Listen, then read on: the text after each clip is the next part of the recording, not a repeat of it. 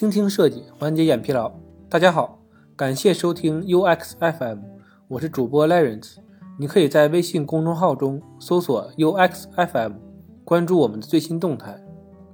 今天给大家带来一篇发布于无智公众号的文章，一篇文章玩转 UED 团队设计流程，作者昵称叫做 Echo。互联网大厂一般都有自己的 UED 团队，例如腾讯系的 CDC 设计中心、WSD、ISD，阿里系的阿里巴巴设计团队和支付宝设计团队，百度、携程、新浪都有自己的设计中心，而使用的设计流程一般都大同小异。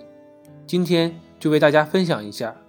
通常来讲，有以下的设计流程：产品需求、需求评审、交互设计。交互评审、视觉设计、视觉评审、开发走查以及可用性报告。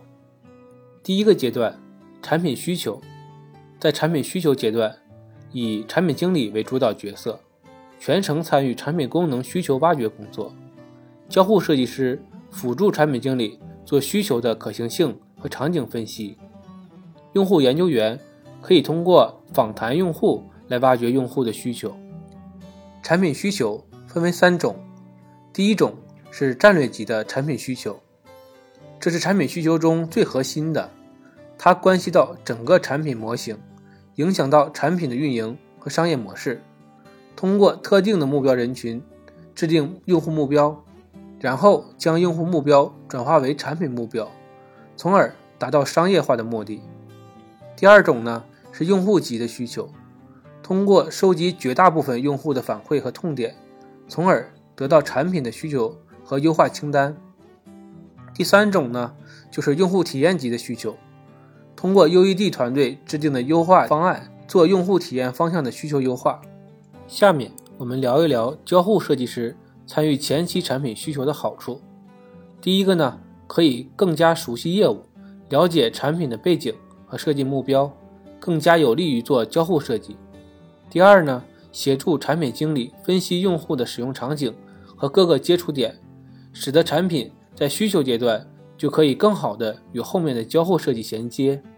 第三点，可以更好的平衡商业和设计两者之间的关系，让设计在达到用户体验的情况下，更大化的发挥商业价值。用户研究员参与前期产品需求的主要工作。通过用户渠道做问卷调查、用户访谈等手段，了解用户的需求和使用场景，制作用户画像，通过输出用户调查报告来佐证产品需求的可行性。第二部分，需求评审，也就是产品经理需求文档的评审，讨论产品需求的可行性，是否满足产品的商业目标、用户目标和产品目标等。在需求评审中，产品经理需要接受各个角色的挑战，比如业务方、开发人员、运营人员和设计人员。当各方达成一致后，需求评审基本就达到了目的。第三步，交互设计。交互设计师通过需求文档将其转化设计成为交互文档。在制作交互原型之前，需要完成以下的思考：一。为什么要做这个功能，也就是商业目的？二、产品期望的结果是什么样的？业务目标。三、谁来使用这个功能？使用的场景是什么？就是目标用户。四、用户为什么要使用这个功能？用户的需求。五、如何让他们高效顺利的使用这个功能？就是将业务目标转化为用户行为。当思考完以上五个点的时候，接下来就继续理清思路，查找相关的竞品，分析相关竞品的用户人群、商业定位和我们的产品一致亦或差异在哪里，选择性的学习和借鉴。具体的如何编写，推荐大家收听我们播客的第二期内容，如何编写交互文档，里面有详细的说明，这里就不为大家重复讲解了。第四步。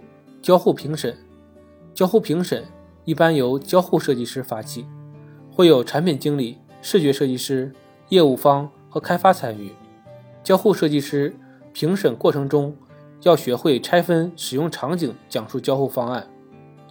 会议上的人对于具体的界面感知度很高，学会用抽象的东西来进行评审，这样可以吸引会议的人大部分的精力，最后拿出具体的交互设计原型。如果直接使用交互设计原型进行评审的话，很容易遭到质疑和推翻。整个交互原型可以拆分为很多页，最开始讲解整个设计的背景，比如业务背景或者技术背景、适用人群、整个交互设计解决了哪些问题，然后再讲解需求，拆分需求，拆分不同的使用场景和对应的功能流程图。基本在上述过程中，会议上的其他人不会有太多的异议，因为这个抽象。不容易被反驳，这个过程基本上是一稿过，最后拿着对应的场景、功能流程图和最后的交互原型一一对应。前面大部分时间和精力为最后的交互原型做铺垫，这样基本可以让交互原型一稿过。第五步，视觉设计，交互评审完毕，接下来就是视觉设计师的工作了。由于交互评审的时候，视觉设计师都在场，所以对交互文档会有一定的印象。对于交互文档比较重要的地方，交互设计师可以私下给视觉设计师进行讲解，方便视觉设计师快速的理解，保证设计过程中不会跑偏。交互设计师和视觉设计师是紧密相连的，视觉设计师在完成视觉稿的时候，需要交互设计师核对。以免视觉设计师在设计过程中发生错误。第六步，视觉评审，在产品从零到一的过程中，会花大量的时间去讨论产品的设计风格和主配色。在确定视觉稿没有交互问题后，然后就是讨论视觉设计稿的细节。如果是产品的功能迭代，视觉评审需要注意整体的视觉风格、继承性和细节。例如，对交互设计的理解是否到位，逻辑是否正确，视觉层次是否正确等。第七步，开发走查，在产品正式版发布之前，交互设计师和视觉设计师需要对线上测试版进行走查。